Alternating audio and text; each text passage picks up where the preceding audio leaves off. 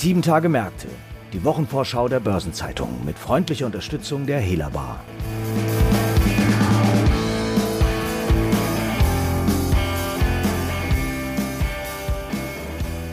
Modenamen wie Sarah, Massimo Dutti oder Bershka kennen sicher die meisten von Ihnen. Diese Marken und noch einige mehr gehören zum spanischen Konzern Inditex, der in der neuen Woche seine Zahlen zum zweiten Quartal, das am 31. Juli geendet hat, vorlegt.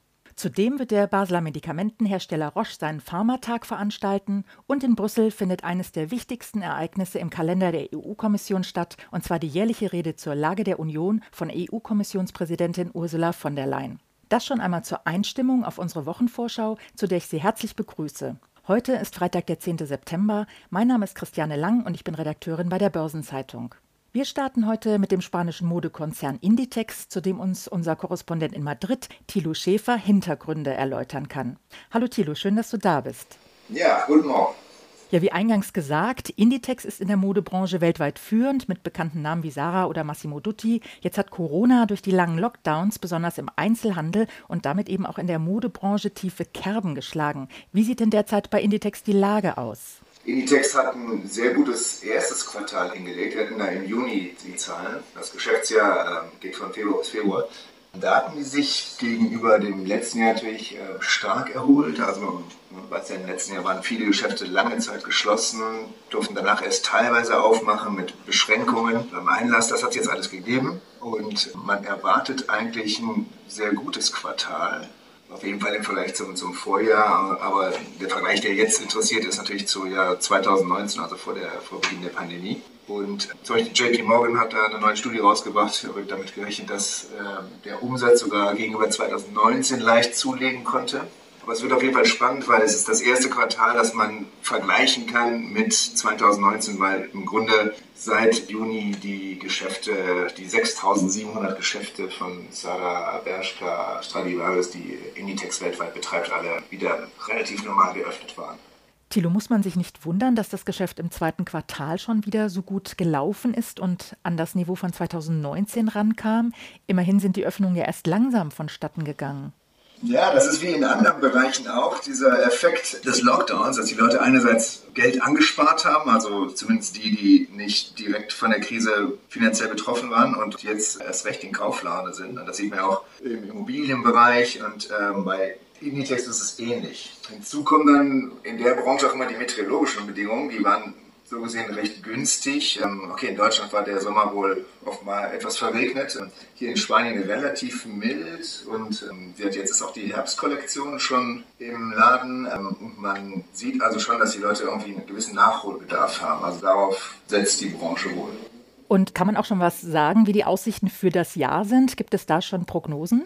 Da gibt es so einzelne Analystenschätzungen. Also Kaum jemand rechnet damit, dass dieses Jahr beim Umsatz das Niveau von 2019 erreicht wird, weil Anfang des Jahres durch die, die Lockdowns der zweiten oder dritten Welle, je nach Land, ja auch viele Geschäfte geschlossen waren oder Einschränkungen gelten. Das heißt also, man wird wohl kaum die 28 Milliarden von 2019 erreichen, aber für 2022 geht man dann doch davon aus, dass Inditex wieder zulegt beim Umsatz. Der, der Umsatz wird natürlich auch gestützt von, vom Online-Geschäft, das durch die, die Krise, durch die Lockdowns natürlich einen ziemlichen Schub bekommen hat. Ne? Also Inditex hatte, wollte eigentlich erst in ein paar Jahren ähm, 25 Prozent des Umsatzes durch Online-Geschäft erzielen und das äh, wurde letztes Jahr pandemiebedingt bereits übertroffen. Und so nach den Zahlen, die wir haben vom, vom ersten Quartal, äh, läuft es auch auch dieses Jahr sehr gut. Also die verkaufen immer mehr online. Jetzt fährt Inditex ja im Online-Geschäft ein besonderes Modell, ähm, das sich auch von der Branche unterscheidet. Kannst du das vielleicht kurz mal erklären? Genau, da setzen die ganz stark drauf. Und zwar ist das nicht getrennt, sondern komplett integriert. Heißt zum Beispiel, man kann bei Inditex, bei Sada also zum Beispiel online Klamotten bestellen und die dann, wenn sie nicht gefallen, im Laden umtauschen. Auch in, in, den Läden selbst, äh, alle Artikel haben so einen, äh, auf dem Etikett so einen QR-Code, der einen dann sofort zur App führt, wo man dann halt auch die Verfügbarkeit des Artikels und mögliche andere Variationen, die in dem Laden jetzt gerade nicht vorhanden sind, einsehen kann. Das ist ziemlich verzahnt. Also bis zu dem Punkt, dass Inditex selten getrennte Umsatzzahlen für den Online-Bereich ausweist. Das machen die in der Regel nur im Rahmen der Jahreszahlen. Und wie gesagt, da waren wir bei 2020 über 30 Prozent des Umsatzes. Und ähm, dieses Modell soll jetzt noch ähm, massiv investiert werden. Zum Beispiel ist Inditex in, in verschiedenen Märkten ähm, nur online präsent. Aber sie wollen auch die Ladenlokale nicht aufgeben, ne, weil sie wirklich noch ähm, auf diese Einkaufserfahrung setzen. Ne? Dass viele Leute doch ganz gerne noch physisch shoppen gehen. Und da kommt dann halt hinzu, dass Inditex in den letzten paar Jahren die Zahl der, der Ladengeschäfte reduziert hat. Also 650 weniger in, den letzten zwölf Monaten. Statt kleiner Geschäfte, die nicht so schön sind, setzen wir jetzt nur noch auf diese großen Flagship-Stores an prominenten Straßen und versucht da so ein bisschen das Verkaufserlebnis zu heben. Und das unterscheidet Inditex dann von, von reinen Online-Händlern, die es immer mehr gibt, wie die Chinesen Shane und äh, auch andere wie, wie Konkurrenz Primark, die ihre, ne, die mit sehr billigen Produkten äh, auftreten, aber halt nur im Laden verkaufen. Die haben gar kein Online-Geschäft. Jetzt hast du das schon mal das Stichwort gegeben, sehr billige Produkte. Kommen wir mal zum Thema Nachhaltigkeit. Der ökologische Fußabdruck der Branche ist ja ein heißes Thema. Es wird sehr viel produziert, vieles wird aber nur kurz oder gar nicht getragen, also Stichwort Fast Fashion. Wie reagiert Inditex bzw. wie hält der Konzern mit dem Thema Nachhaltigkeit?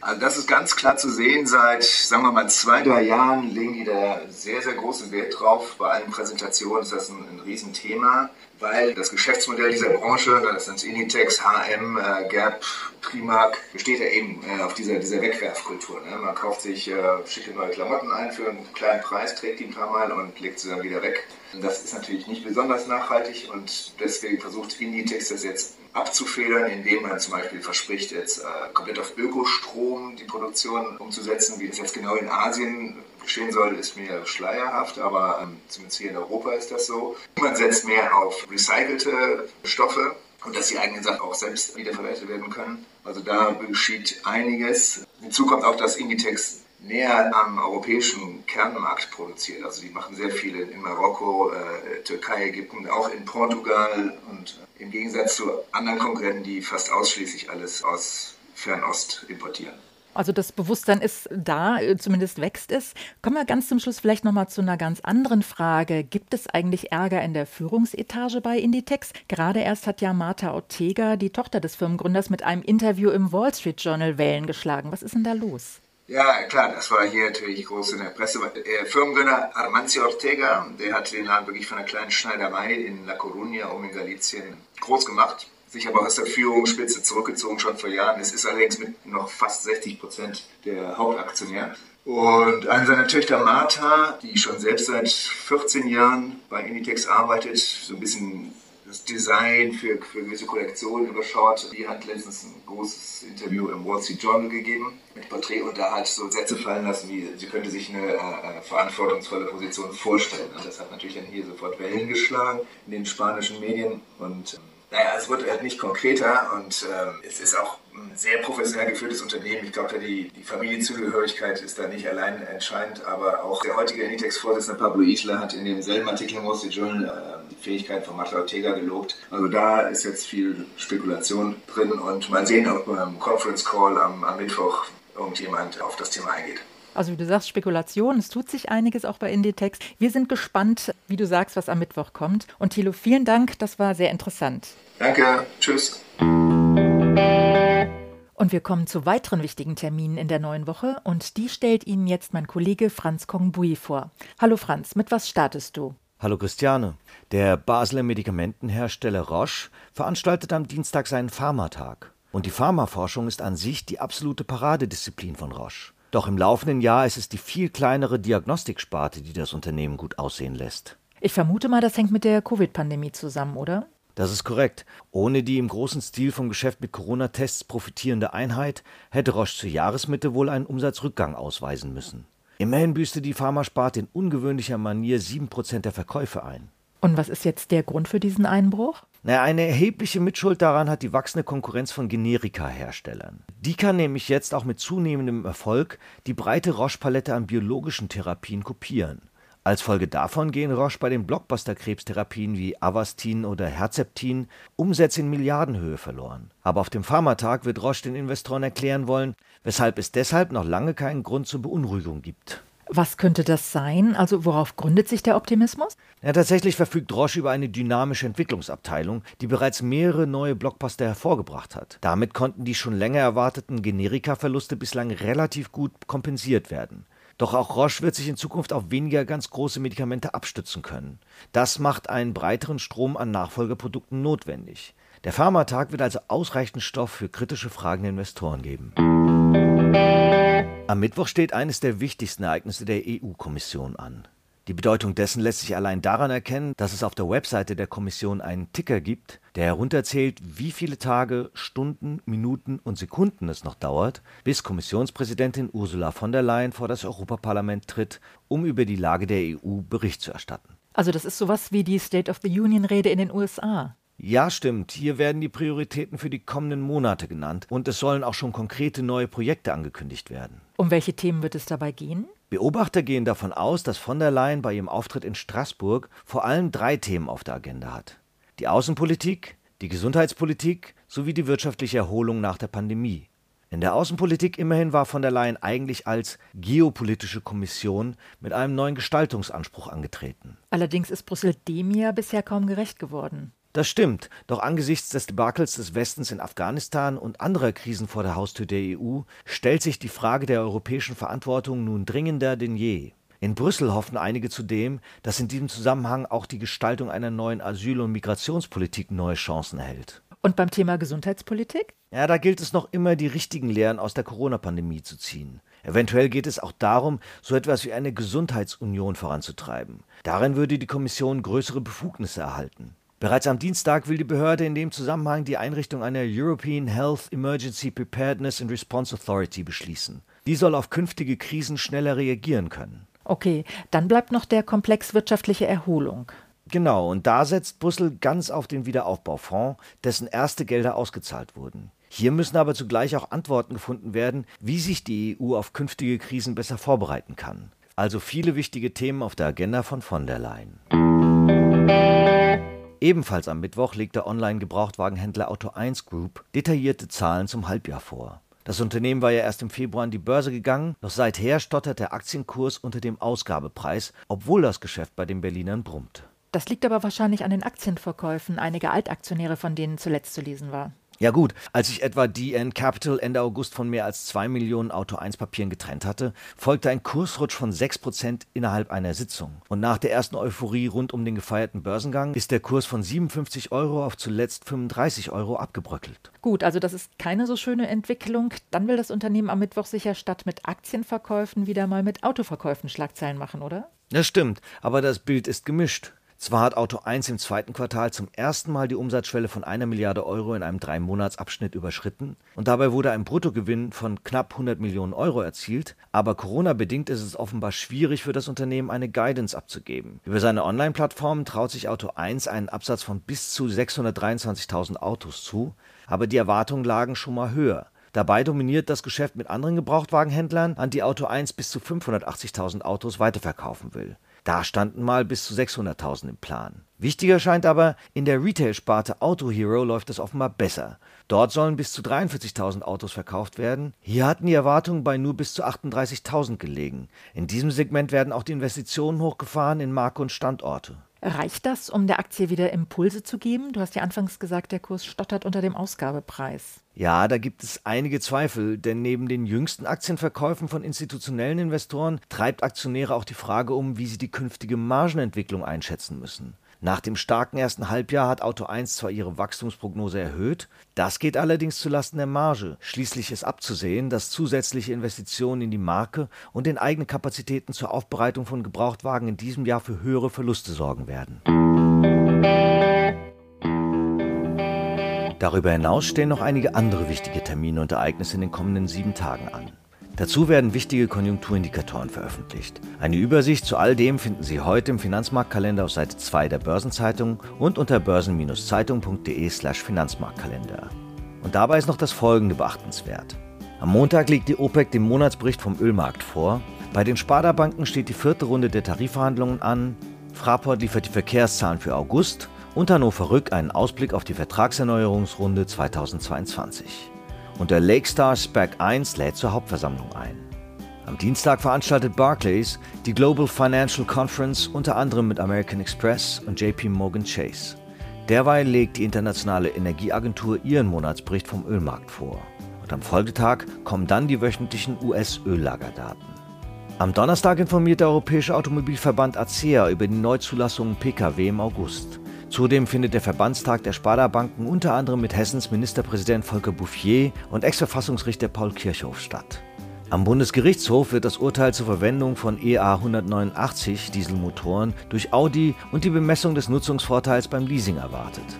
Und es ist der Beginn des Betrugsprozesses gegen den ehemaligen VW-Konzernchef Martin Winterkorn in Braunschweig angesetzt. Zum Wochenabschluss veröffentlicht die Ratingagentur Moody's die Einstufung für die Europäische Union und Portugal, während Standard Poor's die Ratingergebnisse für Belgien und Spanien vorlegt. Ein paar runde Geburtstage gibt es in der kommenden Woche ebenfalls zu feiern. 60 Jahre alt werden Elring Klinger Vorstandschef Stefan Wolf, der ehemalige VW-Markenvorstand Jürgen Stackmann und der frühere Heineken-Chef und jetzt Vodafone-Chairman Jean-François van Boxmeer.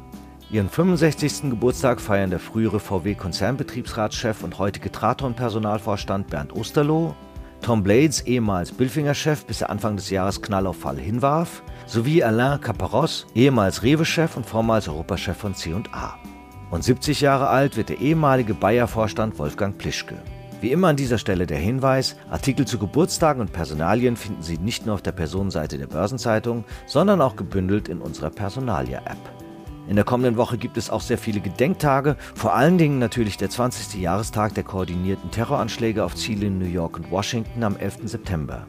Angesichts der Bedeutung dieses Tages geraten andere Gedenktage wie etwa der Tag der deutschen Sprache, der Tag des offenen Denkmals, der Tag der Wohnungslosen oder der Internationale Tag der Tropenwälder und selbst der Internationale Tag der Demokratie natürlich irgendwie in den Hintergrund. Darüber hinaus ist noch beachtenswert, dass es nun zehn Jahre her ist, dass die Schweizer Großbank UBS durch einen Skandal in ihren Grundfesten erschüttert wurde. Seinerzeit hatte ein Londoner Händler dem Konzern mit unerlaubten Geschäften den größten Handelsverlust der britischen Bankgeschichte beschert. Ein Verlust von immerhin 2 Milliarden Dollar. Und vor einem Jahr geriet der Finanzdienstleister Grenke in die Schlagzeilen, nachdem eine Firma namens Viceroy Research schwere Vorwürfe gegen das Unternehmen erhoben hatte. Unter anderem wegen unrealistischer Firmenwerte. Der Verdacht von Marktmanipulation und Insiderhandel stand im Raum. Erinnerungen an Wirecard wurden geweckt und mit weiteren Anschuldigungen und hohen Short-Positionen beschwor Viceroy Research damals eine Vertrauenskrise um den Leasing-Spezialisten herauf. Substantiiert hat sich im Nachhinein nicht viel und nach einigen Veränderungen an der Spitze des Unternehmens hat sich die Lage beruhigt. Doch der Aktienkurs hat sich nach wie vor noch nicht von dem Absturz damals erholt und liegt immer noch lediglich bei der Hälfte des Niveaus von vor diesem Vorfall. Und dann noch ein paar Hinweise in eigener Sache. In der morgigen Ausgabe finden Sie wie jeden Samstag die Spezialthemaseite Recht und Kapitalmarkt. Am Dienstag gibt es wieder eine neue Ausgabe von Rules and Regulations, dem Regulierungsnewsletter der Börsenzeitung in deutscher und englischer Sprache. Am Mittwoch erscheint eine neue Folge von Hashtag Volatility, der Anlagepodcast von Börsenzeitung und QC Partners. Überdies findet am Montag die vierte Private Debt Konferenz statt und am Dienstag das Praxisseminar Ausländische Quellen steuern. Und damit verabschieden wir uns für heute. Redaktionsschluss für diese Episode war Donnerstag, der 9. September, 18 Uhr. Eine Gesamtübersicht über Konjunktur- und Unternehmenstermine finden Sie unter börsen-zeitung.de. Alle genannten Links sind auch in den Show Notes zu dieser Episode aufgeführt. Ich hoffe, wir hören uns am kommenden Freitag wieder. Alles Gute. Und ich wünsche ein erholsames Wochenende.